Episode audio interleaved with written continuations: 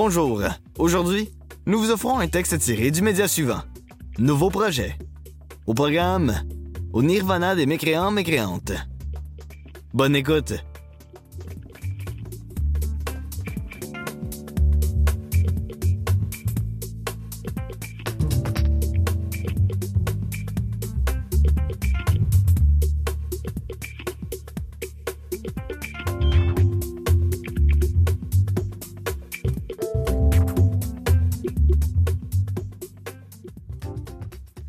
Au nirvana des mécréants mécréantes.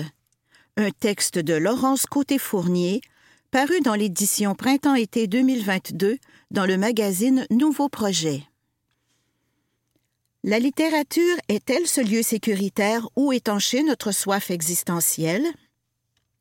Considéré dans ce texte Yoga d'Emmanuel Carrère et la quête spirituelle des sceptiques. Alison Bechdel et le sport comme chemin d'accès au grand tout. Le détachement du monde et le repli sur soi. Des touristes en peignoir blanc. Les fins subtiles et souriantes. J'ai travaillé dans une boutique d'affiches en tout genre. La section réservée à l'imaginaire de la motivation était une des plus lucratives. Le graphisme de ces affiches, presque toujours le même, est connu. Un mot en majuscule, force, succès, ambition, suivi d'une injonction galvanisante. Aspire à grimper aussi haut que tes rêves te le permettent. Le tout accompagné d'une photo d'un paysage grandiose, comme une manifestation extérieure de notre puissance latente. La littéraire que j'étais regardait les acheteurs-acheteuses avec condescendance, jugeant ces entrepreneurs qui en tapisseraient une salle d'employés beige avec vue sur un boulevard urbain, ou ces sportives qui s'imagineraient sur l'Himalaya pendant leur demi-marathon à Saint-Bruno. Dans ma propre vie, aucun succès ne menait à une plage déserte paradisiaque. La littérature offre un contrepoids parfait aux gens qui, comme moi, ont maille à partir avec le discours de motivation personnelle. Peu de grands, grandes écrivains, écrivaines sont d'incurables optimistes, prompts, promptes à présenter la grandeur de l'âme humaine et les succès éclatants que rencontrent les personnes travaillantes et déterminées.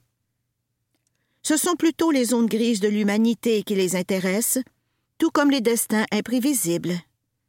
Les optimistes sont généralement snobés. À preuve, l'alchimiste de Paulo Coelho et son message simple sur la recherche du bonheur et la connaissance de soi font office de running gag depuis vingt ans dans le milieu littéraire. Le discours du dépassement de soi laisse néanmoins des traces, même chez ceux et celles qui y semblent immunisés.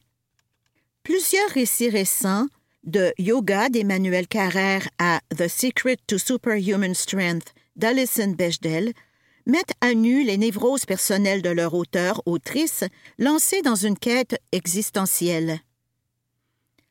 De la méditation au bouddhisme, en passant par l'astrologie et la mise en forme extrême, les grandes religions de l'occidental non-croyants, croyantes, sont toutes représentées dans ces livres, où les auteurs, autrices sont capables d'assez d'autodérision pour dévoiler les ratés qui accompagnent immanquablement leur prétention à trouver le secret de l'existence. Je comprends leur quête. Malgré mes airs rabat-joie, moi aussi, je me suis retrouvée à dessiner des mandalas pour libérer mon anxiété et à rédiger un journal de gratitude dans l'espoir de devenir une meilleure personne. Prise dans un quotidien parfois monotone, j'ai cherché une façon de lui apporter un peu de grandeur, un sens plus riche, un horizon nouveau. Et j'ai dévoré ces livres, curieuse de voir ce que d'autres sceptiques avaient pu découvrir. La foi bipolaire de Carrère. Depuis le début de sa carrière, Emmanuel Carrère ne cache pas son désir de contrôler ses démons intérieurs grâce à la foi, malgré une lucidité abrasive qui ne semble pas facilement conciliable avec son désir de transcendance. Dans Le Royaume, 2014, il revenait sur ses années catho, une brève période de sa vie où la messe et la lecture commentée des évangiles étaient partie intégrante de son quotidien. Son plus récent livre, Yoga, 2020, se voulait, annonce-t-il, un petit livre souriant et subtil, sur cette pratique qu'il connaît bien, comme la méditation et le tai chi. Il l'avoue aussi candidement. Un best-seller était envisagé autour de ces sujets dans l'ère du temps. Pour récolter du matériel, Carrère se rend, début 2015, dans un centre vipassana et s'engage dans une retraite de méditation où il doit demeurer dans un silence total pendant dix jours. Ce genre de retraite est réputé être une épreuve d'endurance difficilement supportable. On parle de quelque chose comme les Olympiques du mental. Or, après quatre jours seulement, on l'en tire. Citation Il s'est passé dans notre pays des événements graves. Fin de citation, lui dit-on. L'attentat de Charlie Hebdo vient de transformer la France. Le conjoint d'une de ses bonnes amies faisant partie des victimes, on s'attend à ce que lui, homme de lettres, fasse une allocution à ses funérailles. Fini donc le marathon de méditation, même si les responsables de la retraite ne sont pas convaincus de la nécessité d'avoir tiré Carrère de là. Le rapport pour le moins distancié que l'univers du Vipassana entretient avec le réel finit d'ailleurs par poser un problème à l'auteur. Alors qu'il cherche à utiliser les techniques liées au yoga pour apprendre à vivre, celle-ci semble plutôt mener à un repli sur soi. Il lui revient en mémoire un groupe de touristes en retraite de yoga et de soins ayurvédiques rencontrés au Sri Lanka en 2004. Alors que tout venait d'être dévasté par le tsunami et qu'on s'affairait autour des blessés et des disparus, ils et elles continuaient leur pratique en peignoir blanc, l'âme tranquille. Carrère repense à son projet de livre. Citation Le yoga et la méditation, ellipse, sont beaucoup plus que loisir ou une pratique de santé, un rapport au monde, une voie de connaissance, un mode d'accès au réel digne d'occuper une place centrale dans nos vies. Ellipse. Or, j'ai du mal à le dire au retour de ma retraite vipassana, je ne sais plus comment le dire. Je n'en suis plus si convaincu. Fin de citation. Lui-même se retrouve rapidement loin de la paix intérieure, brisé par une dépression sévère. Le traitement de Carrère, au cœur de yoga, a nécessité son hospitalisation, de la kétamine et une série d'électrochocs. Une séparation semble liée à cette chute, mais l'ex-femme de Carrère, la journaliste Hélène Devinck, a légalement exigé de ne pas figurer dans le livre. Elle a d'ailleurs fait une sortie publique outrée dans Vanity Fair lors de la parution de Yoga, en accusant son ex-mari de n'avoir pas respecté leur contrat et de donner de lui-même une image faussée. Citation Yoga est un succès commercial salué par une critique enthousiaste qui prend pour argent comptant la fable de l'homme à nu, honnête et souffrant, qui a remonté la pente en claudiquant et voudrait bien devenir un meilleur être humain. Fin de citation. Ce meilleur être humain, il est vrai que Carrère sait habilement le mettre en scène dans le récit, dévoilant ses défauts et ses faillites personnelles pour mieux laisser entrevoir sa bonté. L'auteur cite longuement Simone Weil. Citation Il y a assez peu de gens, finalement, qui savent que les autres existent. La méditation, ellipse, devrait vous mettre au courant de ça. Si elle ne le fait pas, si elle reste un truc entre soi et soi, elle ne sert à rien. Un hochet narcissique de plus. Fin de citation. Il semble vouloir montrer qu'en effet, il parvient à l'altruisme. Ainsi, après sa sortie de l'hôpital, il part pour un séjour à vague teneur humanitaire sur une île grecque auprès de migrants-migrantes syriens, syriennes. Carrère ne prétend pas les sauver de leurs difficultés, mais on sent, durant ces quelques mois auprès de ces gens, une transformation, une remontée vers la lumière. Il se met même à faire du tai chi avec les jeunes. L'équilibre est trouvé, en somme, entre la pratique et la théorie, entre la quête intérieure et son résultat extérieur. J'admets avoir été déçu d'apprendre, par la lettre ouverte de Devinck, que ce long voyage n'avait en fait duré que quelques jours, même si Carrère convient lui-même d'une part de fiction dans son récit. Depuis, il est devenu plus facile pour moi de le croire quand il expose tout ce qu'il a raté dans sa recherche de bonheur que ce qu'il a réussi. Poursuivons avec Au Nirvana des mécréants mécréantes, un texte de Laurence Côté-Fournier, paru dans l'édition Printemps-été 2022 dans le magazine Nouveaux projets. La transcendance par le CrossFit. Peut-être échaudé par sa période catho, Carrère se concentre davantage sur les aspects pratiques, posture, rituel, souffle, lorsqu'il parle du yoga, que sur les croyances métaphysiques qui y sont associées. Le travail sur le corps serait la voie royale pour modeler la conscience. L'écrivain n'est pas seul à adopter ce point de vue. L'exercice physique est devenu plus qu'un loisir, un style de vie influençant autant notre habillement, certains de nos vêtements donnent l'impression qu'on est toujours sur le point de courir un petit 5 km, que notre identité. Alison Bechdel, dans son roman graphique The Secret to Superhuman Strength 2021, retrace ce qui a pu nous mener à multiplier les séances de yoga à 40 degrés et à trouver banal que notre voisin soit un ultramarathonien. L'autrice, surtout célèbre pour ses récits personnels inscrits dans la communauté LGBTQ, Fun Home 2007 et Are You My Mother 2013, surprend en dévoilant sa passion pour l'activité physique extrême. À travers celle-ci, c'est tout le rapport occidental au corps et au dépassement de soi qu'elle interroge, traitant à la fois de Jane Fonda et des transcendantalistes américains américaines, de nos tentatives de trouver une place dans le cosmos et des communautés non mixtes de femmes dans les années 1970. Ainsi, l'autrice raconte comment, en travaillant pour un magazine gay dans les années 1980, elle voit le corps en santé, musclé et imberbe s'imposer comme le nouveau modèle, cette façon de signaler sa santé alors que le VIH sévissait est à l'origine de la culture du gym aujourd'hui répandue. Le désir de Bechdel d'être forte et puissante est né dans l'enfance. À une époque où l'androgynie vestimentaire n'existait pas et où personne n'aurait songé à faire du jogging, Bechdel, qui ne se sentait pas d'affinité avec l'apparence féminine dominante, a trouvé dans le sport une manière d'exprimer son identité.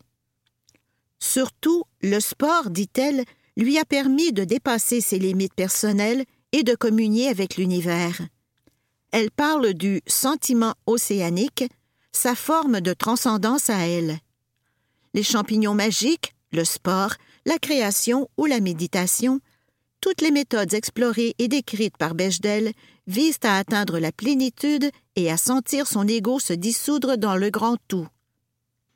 Elles mettent l'écrivaine dans un état de flot, un terme utilisé par le psychologue Mihaly Csikszentmihalyi pour décrire un état de concentration si élevé qu'on s'y oublie.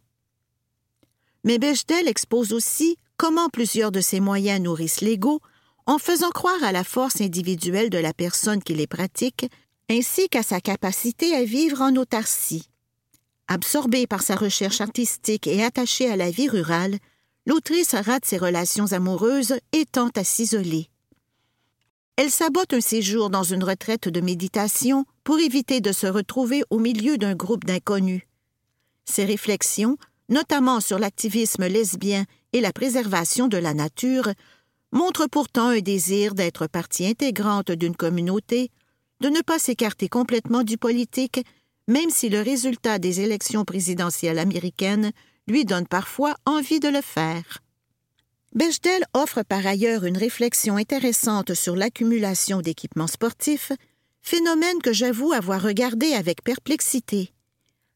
A-t-on besoin de vêtements ultra spécialisés pour une randonnée d'une heure sur un sentier de la CEPAC? En mettant de l'avant toutes les innovations des dernières décennies dans le domaine, elle montre que l'attention aux conditions matérielles qui nous entourent n'est pas uniquement une préoccupation bourgeoise. Pour être dans le flot, on ne peut se désintéresser de notre environnement ou de notre corps. Bien sûr, les barres tendres énergisantes ou les montres Fitbit ne sont pas en soi des instruments de libération de l'ego. Mais en expliquant comment, par exemple, elle a appris à ajuster et à réparer son vélo, Bechdel illustre que les quêtes de dépassement ne sont pas détachées du plancher des vaches. De même, les changements de paradigme culturel associés à la popularité d'une discipline plutôt qu'une autre ne sont pas innocents. Ils illustrent l'évolution des valeurs sociales et la transformation des modèles humains auxquels nous sommes parfois aveugles lorsque nous baignons dedans. Comme Carrère, Bechdel termine sur une note optimiste. Elle comprend que tout ce qu'elle cherche est déjà là, que le voyage est la destination. C'est une belle conclusion, mais un peu cliché. Elle est probablement plus signifiante quand on la vit que quand on la lit. De plus, une note discordante apparaît. Le point d'arrivée de la quête de Carrère et Bechdel est la création d'un livre qui leur a valu succès et honneur. On peut se demander à quel point leur ego, présenté comme fragile et vacillant, tiendra le coup devant ces louanges. L'horticulture comme aventure spirituelle. Les livres sur le bouddhisme, la paix intérieure et les changements de mode de vie sont légion dans le palmarès des meilleures ventes. Cette année seulement, on y trouve À dix minutes du bonheur de Madeleine Arcan, Choisir la joie et la légèreté de Christine Michaud, Sois ta meilleure amie même quand la vie te surprend de José Boudreau, Jung, Un voyage vers soi de Frédéric Lenoir. Ces quêtes ne sont toutefois pas jugées de la même façon que celles de Carrère. Celui-ci est certes un gros vendeur, mais surtout un écrivain bardé de prix. Elisabeth Gilbert, autrice du méga succès Eat, Pray, Love 2006, pas tellement. À tort ou à raison, son récit personnel, avec son titre prescriptif, est devenu le symbole d'une littérature plus apte à offrir des slogans pour décorer des coussins qu'à véritablement susciter des remises en question. Une littérature, donc, contente à regarder de haut. Quelle différence de philosophie, alors, avec une Bechdel ou un Carrère qui tentent aussi de trouver l'équilibre en révélant leur parcours difficile? Elle n'est peut-être pas toujours aussi grande qu'on l'imagine, preuve d'un certain snobisme à l'égard de la littérature populaire, et peut-être d'une misogynie latente dans ce domaine plus investi par les femmes. Mais contrairement à la majorité des livres de développement personnel, les récits de Bechdel et Carrère ne se résument pas à une liste de dix points à retenir et n'offrent aucune leçon. Surtout, on ressort de leur lecture avec le sentiment que le bonheur exige une lutte constante contre soi-même et ses démons, lutte qui n'est jamais gagnée. On ne nous propose aucune recette. Par exemple, Carrère ne prétend pas au miracle en partageant son amour du yoga et du tai chi, ce ne sont pas des remèdes à sa bipolarité ni aux problèmes des migrants-migrantes. Et l'optimisme final est le passage le moins convaincant des deux récits. Il sonne un peu faux. Même si on envie leur talent, on ne souhaite pas particulièrement être dans leur tête. On ne nous vend pas de modèle. Néanmoins, même si les causes politiques de leur angoisse existentielle ne sont pas évacuées, ni Bechdel ni Carrère ne se lancent dans de grandes analyses à ce sujet.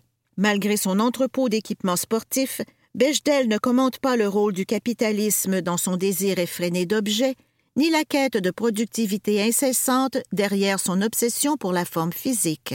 Ses réflexions sur le rôle que joue la présence d'humains humaines, avides de défis toujours plus grands dans la dégradation des espaces naturels, on n'a qu'à penser au récent embouteillage au sommet de l'Everest, restent timides.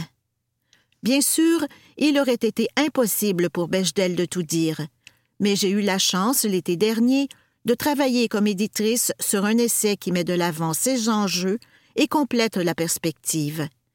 Manifeste céleste 2021 de Patty O'Green raconte le parcours d'une docteure en histoire de l'art qui renonce à son univers intello pour faire un DEP en horticulture où elle détonne parmi ces gars qui, comme le lui rappelle son prof, ont pas de backup, même pas de secondaire 5.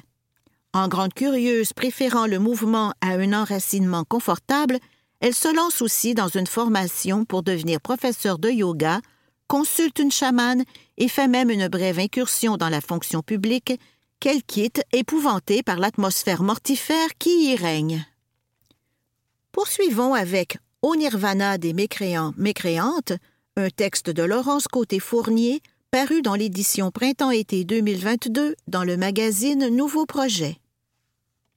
Si O'Green est sans préjugés dans son choix de méthode pour devenir une personne plus accomplie et plus sereine, son regard critique l'empêche d'adhérer sans réserve au discours des yogis qui lui annoncent que les victimes ont choisi leur sort, ou de ces déesses néolibérées qui lui apprennent que le pouvoir c'est mal, mais que l'empowerment est une voie de libération. O'Green s'en prend ainsi au capitalisme identitaire qui nous enseigne à cultiver notre estime à travers nos petits projets personnels, sans que nous nous rendions compte des effets pervers et isolants de ce repli sur soi. En cela, elle rejoint Bechdel ou Carrère, mais c'est sur la base de sa connaissance des plantes et de son expérience d'horticultrice que O'Green offre les réflexions les plus singulières. La narratrice découvre lors de ses premiers contrats qu'elle est vue comme la femme de ménage de l'extérieur. Elle doit nettoyer les plates-bandes et rendre le dehors des maisons présentable, une vision de la nature répandue même au-delà des arrière-cours, jusque dans la gestion des parcs nationaux ou des arbres à planter dans les trottoirs de nos villes. On veut contrôler le vivant, le classer en bonnes et mauvaises herbes, le baliser en prétendant gérer sa croissance. Mais c'est la démarche contraire qui permet d'assurer des espaces nourriciers et riches. Nous ne sommes pas maîtres et maîtresses de la nature, nous en sommes partie prenante. Quel lien avec les quêtes existentielles évoquées plus tôt S'intéresser de près à la nature force à défaire les catégories rigides avec lesquelles nous sommes habitués d'opérer. Lors d'une séance avec une chamane, O'Green découvre non sans déception, mais avec autodérision, que son animal totem serait l'écureuil. Qui, sauf les touristes, aime ce rat à la queue touffue qui mange les tomates cultivées de peine et de misère dans nos potagers urbains? L'outrice se force à reconsidérer l'animal. S'il est aussi envahissant, c'est parce que ses prédateurs ont disparu. Mais sa fonction, à la base, est vitale pour la nature. Il fait naître des forêts en plantant des noix et des graines un peu partout en préparation de l'hiver.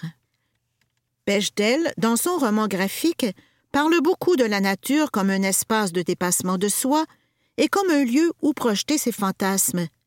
La montagne isolée incarne notre moi inaccessible. Dans le livre de O'Green, la recherche d'équilibre personnel passe par une posture plus humble. Notre ego diminue quand nous considérons le reste du monde comme un tout interrelié, un écosystème dont il ne sert à rien de s'isoler. Ce n'est plus une métaphore ni un concept abstrait.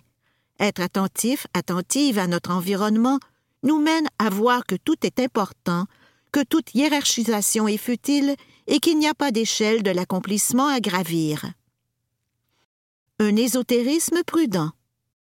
Le livre de Patty O'Green aborde par la bande plusieurs pratiques qui, comme les sports décrits par Bechdel, ont gagné en popularité dans les dernières années, dont l'astrologie. Elle n'est pas seule dans cette voie. Deux romans récents, écrits par des littéraires qui ne logent pas particulièrement du côté des coucous, Voyance 2021 d'Anne-Renée Caillé et Chasse à l'homme 2020 de Sophie Letourneau joue aussi avec la cartomancie et la fréquentation de voyants-voyantes, mobilisés par les narratrices pour interpréter leur vie, leur destin, leur caractère. Caillé et les tourneaux sont beaucoup trop critiques pour qu'on les accuse de naïveté lorsqu'elles décrivent leur rapport à l'ésotérisme, mais leur désir d'aller dans cette direction montre que, même sans profession de foi ferme par rapport au tarot, plusieurs y trouvent leur compte. Ce phénomène me semble témoigner d'une nouvelle sensibilité dont je ne suis pas la seule à avoir pris acte.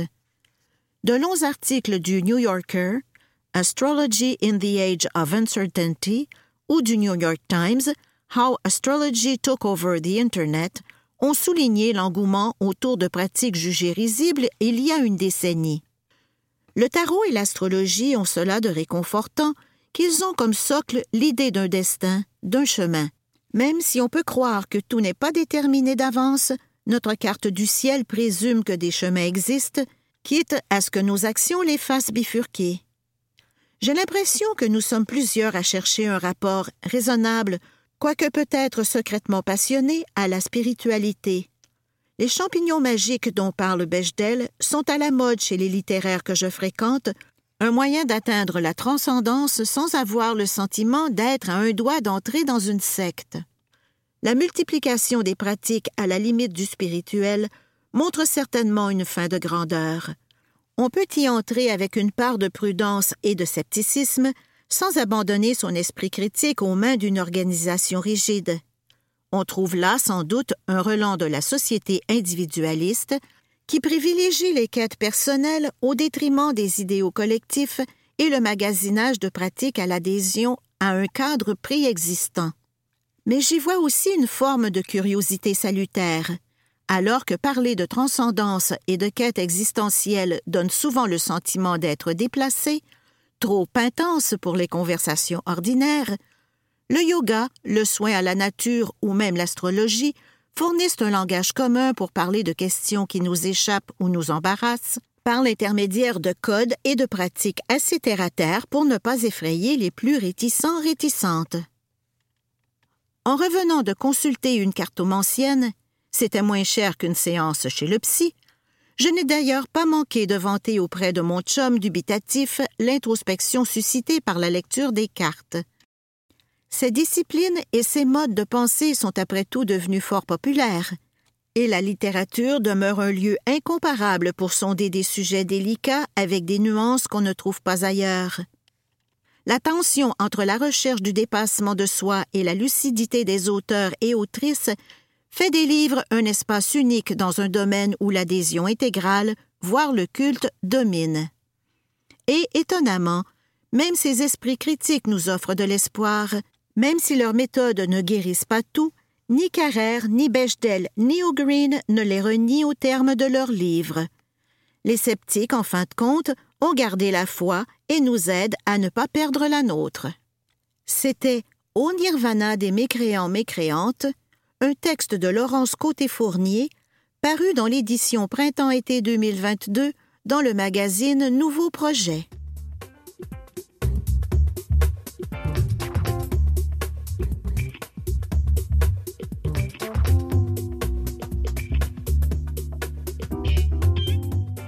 Vous pouvez retrouver cette émission sur le site de Canalem à l'adresse canalem.visevoix.com. Cette émission est rendue possible grâce à Justin Langevin à la lecture, Nicolas Wartman à la recherche, à la présentation et au montage.